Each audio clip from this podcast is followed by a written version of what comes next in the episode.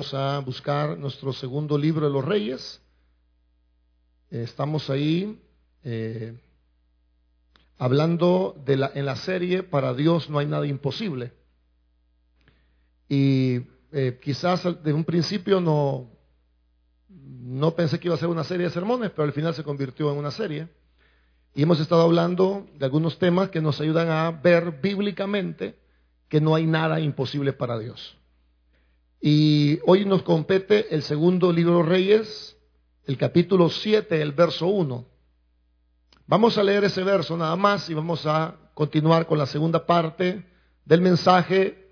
Dios puede proveer milagrosamente de un día para otro. Y eso es lo que este versículo nos está diciendo. Segunda de Reyes, capítulo 7, verso 1, dice así la palabra de Dios en el nombre del Padre, del Hijo y del Espíritu Santo. Dijo entonces Eliseo, oíd palabra de Jehová. Así dijo Jehová, mañana a estas horas valdrá el sea de flor de harina un ciclo y dos seas de cebada un ciclo a la puerta de Samaria. Señor, te damos gracias esta noche por tu palabra, porque podemos conocerte a través de ella y podemos tener eh, cimientos o fundamentos sólidos que, Señor, esperamos que cuando estemos en dificultad podamos echar mano de tu palabra y poder vivir, Señor, de lo que hemos aprendido de ella. En el nombre de Jesucristo nos ponemos en tus manos. Amén y amén. Podemos tomar asiento, hermanos. El culto pasado, no, no sé cuántos estuvieron en el culto pasado, pero el culto, el viernes anterior, estuve enseñando de la milagrosa provisión de Dios para el pueblo de Israel en Samaria y nos dimos cuenta que esa provisión fue de un día para otro. Y es justamente lo que el verso 1 nos está diciendo. El profeta Eliseo le dijo a aquel pueblo en aquel momento, oíd palabra de Jehová. Así ha dicho Jehová, mañana a estas horas valdrá el sea de flor de harina un ciclo y dos seas de cebada un ciclo a la puerta de Samaria. Y este versículo justamente nos muestra de que no hay nada imposible para Dios. Dios puede proveer milagrosamente de un día para otro. Es lo que este versículo nos está diciendo. Les dije el, viernes anterior que Dios tiene la capacidad de proveernos milagrosamente. Y esto no se lo estoy diciendo para que usted eh, se sienta bien o le agrade o para sacar un amén, simplemente es lo que este versículo está enseñando. Este versículo está enseñando de que Dios tiene la capacidad de proveernos milagrosamente de un día para otro. Aunque esto de proveer de un día para otro puede parecer, o sea, eh, humanamente imposible. Así que cuando estemos pasando una situación difícil, cuando estemos ahí en un problema, hay gente que se preocupa, por ejemplo, hoy es 2 de diciembre y la gente está preocupada por el 31 de diciembre. Dice, ¿cómo vamos a hacer para pagar el 31? Bueno, hermano, primeramente, cada día trae su propio afán. Y con esto no estoy diciendo que no planifique, que no ahorre, que no invierta. Estoy diciendo que cada día Dios va a mostrar su bondad con nosotros. Ahora, si ya le toca pagar algo así rapidito, para mañana, digamos, o para pasado mañana, bueno, aquí está este texto que nos enseña que Dios tiene la capacidad de proveer de manera milagrosa de un día para otro. Así que si usted le queda un día para pagar, o dos días, o tres, o no, o no sé en qué condición esté, pues yo esperaría que al saber esto, usted responda con fe ante sus circunstancias. No diga, ay, a ver cómo voy a hacer. No diga, bueno, la Biblia nos enseña de que Dios puede proveernos de un día para otro. Así que cuando usted enfrente una situación difícil, mi deseo es que usted pueda responder con fe a esa circunstancia. Y dicho sea de paso, hermano, cuando usted responde con fe, todo cambia, fíjese. Solo con decir, bueno, Dios me va a proveer, va con eso, ya la, atmósfera cambia. Entonces tenemos que aprender a responder con fe. Les dije que muchas veces vamos a estar en situaciones eh, que ya son insostenibles. Como cristianos podríamos estar pasando o llegar a pasar situaciones como las que vivió Israel, que llegaron, como les dije el culto pasado, a comerse la cabeza de un asno. Y esto tiene dos cosas eh, que, que tiene que ver. Primero, hermanos, en la cabeza de un animal no hay tanta comida como en el cuerpo. O sea, es como comerse la cabeza del pescado. O sea, lo rico del pescado es de la cabeza para allá. Pero bueno, si hay hambre y necesidad, pues ahí escarbemos la cabeza y algo vamos a encontrar en la cabeza del pescado. Esa es una cosa. Se estaban comiendo la cabeza del burro y otra. El burro, hermanos, era un animal inmundo para el pueblo judío. Estaban comiendo, hermanos, animales inmundos. También les dije que la situación era tan grave que se estaban comiendo el estiércol de las palomas. Y no era gratis, era caro. Estaban vendiendo la cuarta parte de una de un pedazo o una torta de estiércol. Aunque algunos eh, comentaristas dicen que la palabra estiércol es ocupada para referirse a un alimento despreciable. Bueno, yo me voy a quedar con lo que aquí dice, y dice que era el estiércol de las palomas.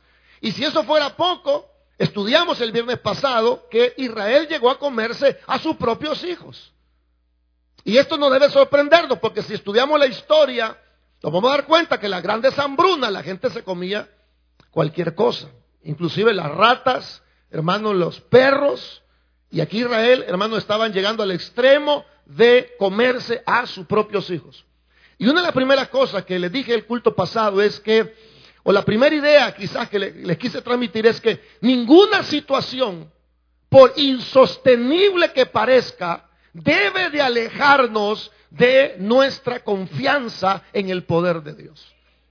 No sé cuál sea su situación, yo sé que usted no se está comiendo la cabeza de un asno, ni está comiendo el estiércol de las palomas, ni está comiendo sus hijos. Pero lo que le quiero decir es que ninguna situación, por insostenible que sea, debe de alejarnos de nuestra confianza en el poder milagroso que Dios tiene para proveernos de un día para otro. Nada debe alejarnos de la confianza de Él. Así que estudiamos el viernes pasado el verso 24 y verso 25 que dice así del capítulo 6. Capítulo 6, verso 24 y 25 para los que no habían venido. Dice, después de esto aconteció que Ben Hadad, rey de Siria, reunió todo su ejército y subió y sitió a Samaria. Y hubo una gran hambre en Samaria, a consecuencia de que los enemigos habían rodeado la ciudad, lo habían sitiado.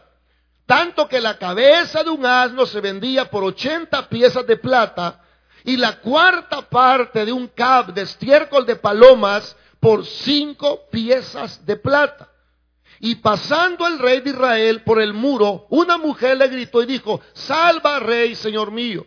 Y él dijo, si no, no te salva Jehová, ¿de dónde te puedo salvar yo? ¿Del granero del lagar? Y le dijo el rey, ¿qué tienes? Ella respondió, esta mujer me dijo, da acá tu hijo y comámoslo hoy y mañana comeremos el mío. Cocimos, pues, a mi hijo y lo comimos. El día siguiente yo le dije, da acá tu hijo y comámoslo. Mas ella ha escondido su hijo. Hermanos, ¿qué quiere decir este, este versículo? ¿Qué nos quiere enseñar? Difícilmente vamos a llegar a un momento comernos los hijos, difícilmente vamos a comer una cabeza de un asno nosotros. Lo que está diciendo este versículo es que la situación en Israel era insostenible. Era grave, era delicada. El ejército enemigo había rodeado a Israel y nadie entraba ni nada salía. Le dije el culto pasado que la estrategia del enemigo era encerrar a los pueblos para que se murieran de hambre. Y una vez estuvieran muriéndose de hambre, ellos eran por vencidos. Pero note, hermanos, que esta situación de verdad es crítica, es difícil, es una situación insostenible. Y lo primero que le dije el viernes pasado fue que ninguna situación, no importa qué tan dura sea, no importa qué tan duro sea lo que esté pasando, que nada lo aparte a usted de su confianza en el poder de Dios. Israel estaba pasando esta situación realmente insostenible. Lo segundo que les dije el viernes pasado fue, hermanos, que ninguna situación debe hacernos enojarnos en contra de Dios. Porque en el verso 30 del capítulo 6 leemos que cuando el rey oyó las palabras de aquella mujer, rasgó sus vestidos y pasó así por el muro y el pueblo vio el silicio que traía interiormente sobre su cuerpo. Había dolor en el rey, había angustia, había sufrimiento. Y él dijo, así me haga Dios y aún me añada si la cabeza de Eliseo, hijo de Zafat, queda sobre él hoy. Hermanos, nos damos cuenta que el rey, hermano, mire, el rey en vez de enojarse con él mismo, porque lo que estaba pasando Israel era la consecuencia de su distanciamiento de Dios. O sea, esto que estaba pasando Israel era la consecuencia de que Israel se había alejado de Dios. Y Deuteronomio capítulo 28 está bien claro de todas las maldiciones que vienen sobre el pueblo de Dios si nosotros ya no lo obedecemos. Amén. Así que el rey se enoja con Eliseo y también se enoja con Dios. Y no es una cosa, por peor que usted la esté pasando, jamás cometa el error de enojarse con Dios. Hermanos, porque no se equivoquen. Hermanos, todo lo bueno procede de Dios. El rey, en vez de enojarse con él mismo, en vez de enojarse, hermanos, con Israel, en vez de enojarse con su pecado, el rey se enoja con Dios. Y a veces le echamos la culpa a Dios. Como que si Dios tuviera la culpa. A veces pasan cosas como, como un asalto, por ejemplo. Bueno, hermanos, estamos en un mundo caído. Eso no, puede pasar a cualquiera, hermanos. Hello. Si a veces el hombre comete una infidelidad, y dice, ¿dónde estás, Señor? Yo te estaba sirviendo a ti. ¿Y dónde estás tú ahora? Bueno, que su marido sea infiel no tiene nada que ver Dios en eso. Primeramente, el hombre por naturaleza es pervertido, somos perversos. Y si el hombre no está buscando a Dios, lo más seguro es que se va a pervertir más. Y por otro lado, quizás usted como esposa también ha fallado como mujer. ¿Hello? Sí, porque nadie que esté bien en su casa se quiere ir. Ahora, no tenemos que echarle la culpa a Dios. Oh, no tengo pisto, Señor. Bueno, ¿qué hiciste del pisto cuando lo tenía? ¿Honraste a Dios? ¿Invertiste bien? ¿Ahorraste? ¿O despilfarraste? Y arruinaste tus finanzas. No podemos enojarnos con Dios porque estamos enfermos. Como seres humanos caídos que somos, nuestra naturaleza se está descomponiendo. No vamos para jóvenes ni para más saludables, vamos para viejos. Yo no sé cuántos usan lentes y no usaban lentes. Oh, Señor, ¿por qué uso lentes? Bueno, porque eres un ser humano pecador y nos vamos descomponiendo cada día más. No podemos enojarnos con Dios, hermanos. Lo, menos que podemos hacer es enojarnos con Dios. Dios no es el problema, Él es la solución. Dios es la solución al problema. Amén. Así que si usted está pasando re feo hoy y súper mal, no se enoje contra Dios. Y a veces se enojan hasta con el pastor. Yo en esa iglesia no he prosperado. En esa iglesia el pastor no sirve. En esa iglesia, mira, solo habla y, nada pasa, hermanos. Yo aquí solo soy un simple y muy inservible predicador. Y hago mi mejor esfuerzo, hermanos. El miércoles, el culto del miércoles, pasé todo el día, desde las seis y media de la mañana hasta como las cuatro y media sentado. No me, no me levanté para nada por hacer el sermón del día miércoles. Todo el día sentado, todo el día trabajando, viendo aquí, viendo allá, por darle lo mejor a ustedes. Y sabe, hermano, que terminé exhausto, me fui a cambiar y todavía no tenía claro el sermón. En los últimos minutos el Señor me enseñó que no es con fuerza ni con espadas, sino con el poder del Santo Espíritu de Dios. Amén. Ahora, yo trato a lo mejor que puedo, de verdad que trato. Y voy a tratar, no por ustedes, sino porque Dios me ha encomendado una tarea muy importante y sagrada. Yo tengo que ser responsable con lo que estoy diciendo, así que yo haré mi mejor esfuerzo, pero yo no tengo la culpa.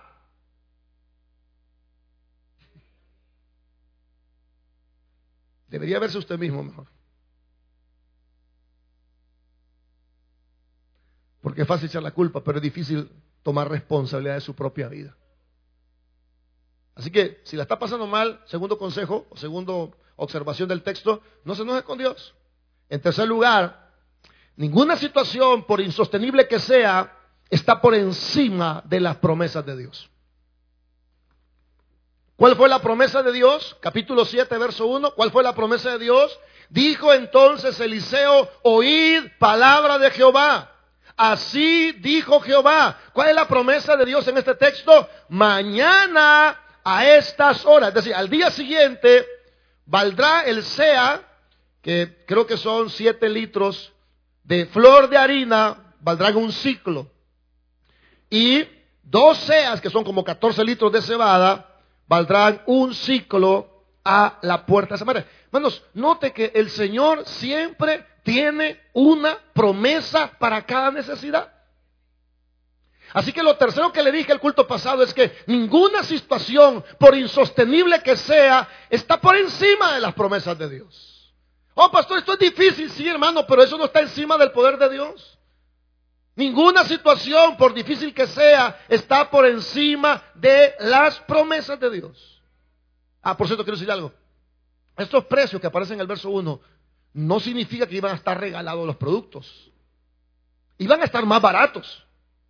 Comparado con los 80 ciclos que valía la cabeza del asno y los 5 ciclos que valía el cuarto de estiércol de paloma. Es decir, los precios no iban a estar regalados tampoco. Pero sí iban a ser precios más accesibles. Porque no podemos esperar, hermanos, que los precios bajen. Me está acuerdo que el cartón de huevos vale hoy como 5 pesos, 5.50, 6 pesos. Cuando ya antes valía, ¿cuánto valía? 3.50. O sea, no podemos, Señor, haz un milagro, que el cartón de huevos valga un dólar. Hay gente que es bien exagerada, hermanos. No, Dios ha dicho, Él va a suplir nuestras necesidades. Y eso significa que Él nos va a proveer para que estemos comiendo siempre. Y por cierto, por los cuerpos que veo, creo que usted necesita mejor dejar de comer. Dios siempre nos ha provisto, hermanos. Entonces, ninguna situación, por dura que sea, está por encima de la palabra de Dios. Él ha dicho, siempre te voy a ayudar y siempre te voy a sostener con la diestra de mi justicia. Eso es lo que ha dicho Él. Amén. Y si los huevos llegan a valer 8 dólares, bueno, Dios va a suplir nuestras necesidades. Y otra cosa que está cara es el alquiler, hermanos. El alquiler está por las nubes, hermano. Bueno, pero Dios es bueno y Dios va a cumplir sus promesas. Por ejemplo, yo en mi casa tengo 17 años de vivir y en 17 años solo me ha aumentado una vez y me aumentaron 10 dólares. Y ni le digo el precio, porque capaz usted habla con el dueño para que me saque y usted va a pagar más. En 17 años me han aumentado una vez y me aumentaron 10 dólares. Bueno, porque las promesas de Dios están por encima de cualquier situación que estemos pasando en esta tierra. Amén. Así que no permita que usted crea que, que, la situación está por encima. No, las promesas de Dios están por encima de la palabra. las promesas de Dios están por encima de las situaciones. Así que le recomiendo algo, escuche más la palabra de Dios. Si, ay, mire, yo no estoy tan abatido. Escuche un poco más la palabra de Dios. Y escuche con atención. Y traiga un marcador y anote, subraye, marque, anote las ideas. ¿Por qué? Porque la fe viene por el oír y el oír lo que Dios dice en su palabra. Por eso el profeta Eliseo dijo, oíd palabra de Jehová. Esta palabra no era de Eliseo. Esa era la palabra de Dios. Y quiero decirle que toda la Biblia es la palabra inspirada de Dios. Y es útil. No es solo para andarla aquí en el seno, hermanos, o andarla cuando te van a saltar, o andarla cuando te conviene. Es útil para enseñarnos, para redarguirnos, para instruirnos, para corregirnos en justicia, a fin de que los cristianos, hombres y mujeres de Dios, seamos enteramente preparados para toda buena obra. Así que deberíamos de oír más predicaciones y prestar atención. Porque el profeta dijo, oigan lo que Dios dice en su palabra. Así que ninguna situación está por encima de la palabra de Dios. En cuarto lugar, quiero hablarles esta noche de que ninguna situación, por dura que sea, debe llevarnos a nosotros a responder con incredulidad. Vea conmigo el verso 2, es tan amable. El verso número 2, ninguna situación, por insostenible que sea, debe hacernos responder con incredulidad a las promesas de Dios. Verso número 2, y un príncipe sobre cuyo brazo el rey se apoyaba, respondió al varón de Dios y dijo, a ver, ¿qué fue lo que le dijo este príncipe? Si Jehová hiciere ahora ventanas en el cielo, él se pregunta, ¿sería esto así? Ahora, ¿qué, está diciendo este hombre? Quiero leerles esta, esta porción que hemos leído, quiero leérsela en, el verso, en una traducción que es más contemporánea. Dice, esto no sucederá. Eso dice la versión lenguaje actual. Esto no sucederá ni aunque Dios abra ventanas en los cielos. Ahora, ¿qué, tenemos aquí? Bueno, hay un hombre que ante la promesa de Dios responde con incredulidad. Y ese es mi consejo número cuatro en este mensaje llamado Dios provee milagrosamente un día para otro. Mi consejo es, ninguna situación, por insostenible que sea, debe llevarnos a nosotros a responder con incredulidad a las promesas de Dios. Si no tiene nada bueno que decir ante las promesas, mejor no diga nada. Y si ya pensó algo malo, pídale perdón a Dios por su incredulidad. Aguanta, Dios va a suplir. Bueno, hermanos, quiero decir una cosa. Yo sé que la está pasando mal, pero le voy a pedir un favor. No responda con incredulidad. Dios le puede tapar la boca a cualquiera. Y de hecho lo ha hecho muchas veces para demostrarnos que Él sigue siendo Dios y que Él puede proveer milagrosamente de un día para otro. Así que si está pasando una situación difícil, se está comiendo la cabeza de los asnos, figurativamente hablando, o se está comiendo la cuarta parte de una torta de estiércol, o se está comiendo a sus propios hijos. Bueno, esa situación no debe llevarlo a usted a responder con incredulidad. El oficial dudó de la profecía. Y hay algunas razones por las cuales dudó. Una de las primeras razones por las cuales la gente duda es porque duda del poder que Dios tiene. Amén. Él menciona a Dios en su respuesta, ¿sí o no? Ahí lo dice en el verso 2. Aquí menciona su respuesta. Dice, respondió a el varón de Dios y dijo, ¿a quién es la primera persona que menciona a este hombre su respuesta? Sí, Jehová. Ahora, ¿cuál era el fundamento de su duda? Bueno, él dudaba del poder que tenía Dios. Y él dijo, aunque Dios abriera una ventana en los cielos y arrojara comida desde el cielo, esto no podría ser posible. Nosotros tenemos que aprender a, no dudar del poder que Dios tiene. Yo sé que está fregado hoy, pero no responda con incredulidad. Hermanos, si algo limita el poder de Dios es cuando la gente no cree en sus promesas. Amén. ¿De quién más dudó? Bueno, dudó del poder de Dios y también dudó de la creatividad de Dios. Él dijo, la única manera que esto suceda es que abra ventanas en los cielos. Pero, hermanos, Dios tiene muchas maneras de hacernos llegar la provisión. Escuche eso. Él dijo, si Dios abre ventanas en los cielos, ¿cuál era el método que él pensaba? Bueno, el método de él decía, bueno, Dios lo que puede hacer es abrir ventanas, pero aunque las abriera, esto no va a pasar. Es decir, él estaba dudando del poder creativo que Dios tiene. Dios tiene muchas formas de proveer a nuestras necesidades. Por eso, hermano, cuando estamos en problemas, la bendición llega de donde menos usted lo espera para comprobarle que Dios tiene muchas formas de proveer nuestras necesidades. Amén. El oficial del rey pensó, hermanos, que si Dios abría una ventana en los cielos, él no pensó en otra manera. Eso nos pasa a nosotros, va. ¿Y de dónde? ¿Y cómo va a ser? Bueno, dice de muchas maneras.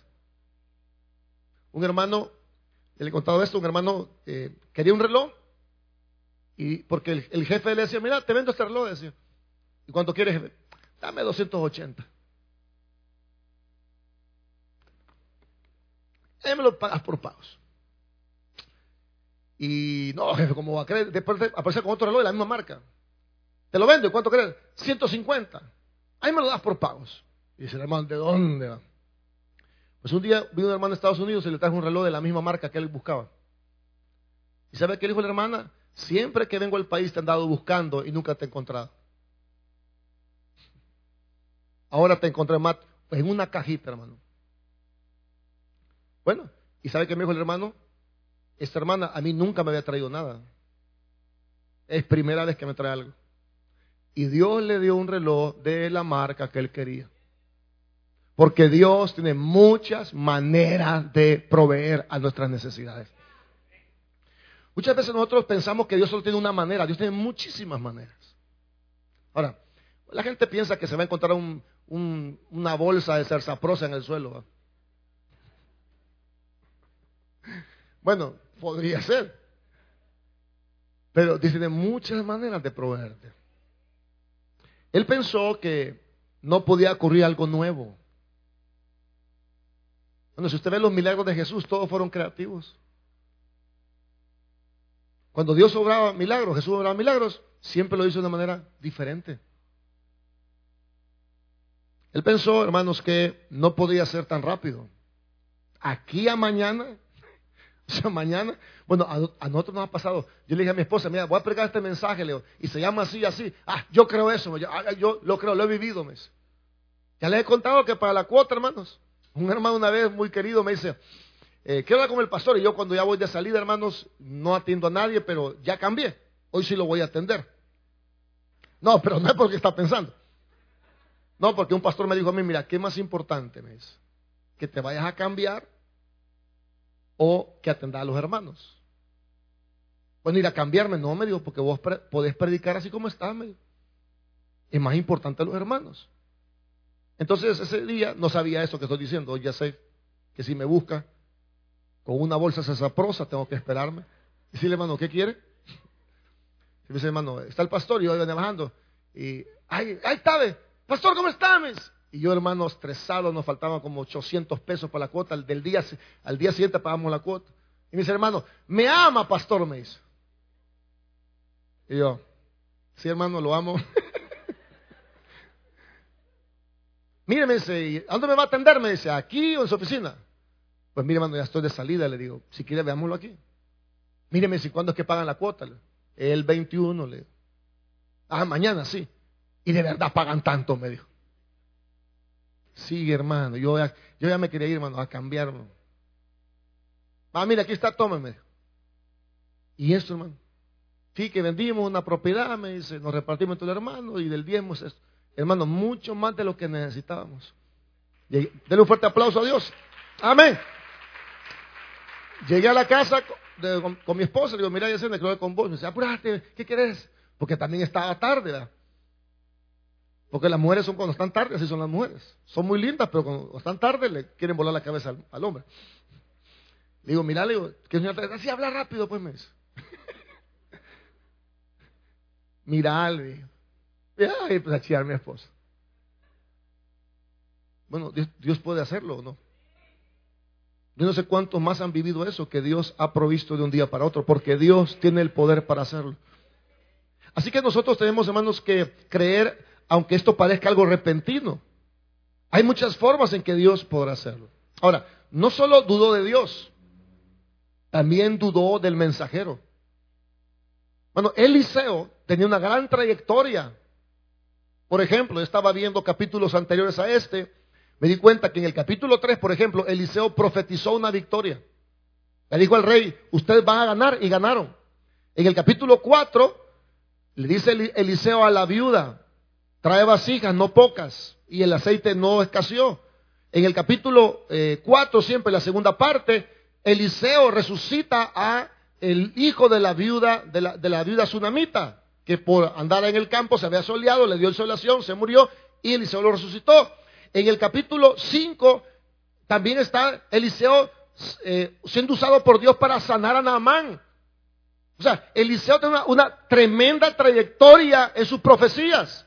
Y cuando Eliseo, hermanos, en el capítulo 6, antes del verso que estamos estudiando, en el capítulo 6, Eliseo hace flotar un hacha. Ahora, en el capítulo 7, Eliseo dice, así ha dicho el Señor. Así que este hombre no solo dudó de Dios, también dudó del hombre de Dios. Y ese, esa incredulidad tiene un juicio. Mira la respuesta, hermanos, en el verso 2, en el capítulo 7, verso 2, mira la respuesta de Eliseo. Y él dijo, he aquí, tú lo verás con tus ojos, mas no comerás de ellos. Es decir, cuando alguien es incrédulo, no espere recibir nada de Dios. Santiago dice, si alguno está falto de sabiduría, pídasela a Dios, ese la van abundantemente y sin reproche, pero pida con fe, no dudando nada. En quinto lugar y último, ninguna situación, por dura que sea, debe o puede más bien impedir que Dios obre milagrosamente. Quiero mostrarles en el verso 6, el verso 7, cómo Dios obró.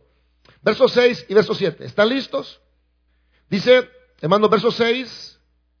Dice, porque Jehová había dicho, había hecho, perdón, porque Jehová había hecho que en el campamento de los sirios, que hizo Dios? Se oyese, se oyesen qué? Estruendos de carros. Dios hizo que se oyesen estruendos de carros. ¿Qué más hizo Dios? que se oyese ruido de caballos y estrépito de gran ejército. Y se dijeron unos a otros, he aquí, eso es lo que la gente supuso, he aquí, dijeron los enemigos, el rey de Israel ha tomado a sueldo contra nosotros a los reyes de los eteos y a los reyes de los egipcios para que vengan contra nosotros. Y así se levantaron y huyeron al anochecer, abandonaron sus tiendas, sus caballos, sus asnos, el campamento como estaba, y habían huido para salvar el qué. Bueno, bueno, ninguna situación, por dura que sea, puede impedir que Dios obre milagrosamente. ¿Cómo obró Dios esta vez? a mí me llama la atención cómo es que Dios obra. Bueno, había hambre, ¿verdad? Una de las maneras en que Dios obró en otro tiempo era haciendo llover maná del cielo, ¿sí o no? ¿Ok? Pero esta vez no obró así. En otra ocasión Dios hizo soplar un viento fuerte que trajo un montón de codornices. Pero esta vez no fue así. Hermanos, en una ocasión Jesús tomó unos panes y unos peces y los multiplicó, ¿sí o no? Ok, pero mire, hermano, cómo Dios obra esta vez. Porque los milagros no tienen que ver con que comida caiga del cielo solamente. Los milagros también son cuando Dios confunde a las personas para nuestro propio beneficio. ¿Qué hizo Dios en esta ocasión? Bueno, no hizo llover comida del cielo, ni trajo un viento recio, ni multiplicó unos panes y unos peces, sino que hizo que esa gente escuchara cosas que no eran ciertas. Él hizo que la gente oyera que había caballos y estrépito de carros. Y al escuchar que habían, eso escucharon ellos. Y al escuchar eso, ellos se dijeron, bueno, el rey de Israel se ha aliado con otros reyes y han venido para atacarnos. Y ellos, hermanos, salieron huyendo, dejaron el campamento con toda la comida. Dios puede hacer que la gente oiga algo que no es cierto. En el capítulo 6 también sucede que Dios ciega a los enemigos de Eliseo. O sea, Dios puede cegar las personas a nuestro favor. Dios puede hacer que la gente oiga algo que no es cierto para nuestro, para forzarnos. Mire cómo, cómo Dios obra. Dios obra haciendo que la gente oiga cosas que no son ciertas. Ahora, la forma en que la gente se da cuenta de esta gran provisión es a través de unos leprosos. Verso 8. Cuando los leprosos, del verso 3 y 5, que se levantaron y fueron a la ciudad, el campamento sirio, perdón, cuando los leprosos llegaron a la entrada del campamento, entraron en una tienda y comieron y bebieron y tomaron de ahí plata y oro y vestidos y fueron y los escondieron. Y vueltos entraron en otra tienda y de ahí también tomaron y fueron y los escondieron. Luego se dijeron el uno al otro, no, es, no, es, no, no estamos haciendo bien. Hoy es día de buena nueva y nosotros callamos. Y si esperamos hasta el amanecer, nos alcanzará nuestra maldad. Vamos pues ahora, entremos y demos la nueva en la casa del rey. Vinieron pues y gritaron a los guardas de la puerta de la ciudad y le declararon diciendo, nosotros fuimos al campamento de los sirios y aquí no había nadie, ni voz de hombre, sino caballos atados, asnos también atados y el campamento intacto. Los porteros gritaron y lo anunciaron dentro en el palacio del rey. Se levantó el rey de noche y dijo a sus siervos, yo os declararé lo que os, nos han hecho los asirios. Ellos saben que tenemos hambre y han salido de las tiendas y se han escondido en el campo diciendo, cuando hayan salido de la ciudad, los tomaremos vivos y entraremos en la ciudad. Entonces respondió uno de los siervos y dijo, tomen ahora cinco de los caballos que han quedado en la ciudad, porque los que quedan acá también perecerán como toda la multitud de Israel que ya había perecido, es decir, ya había gente muerta, y enviemos y veamos qué hay.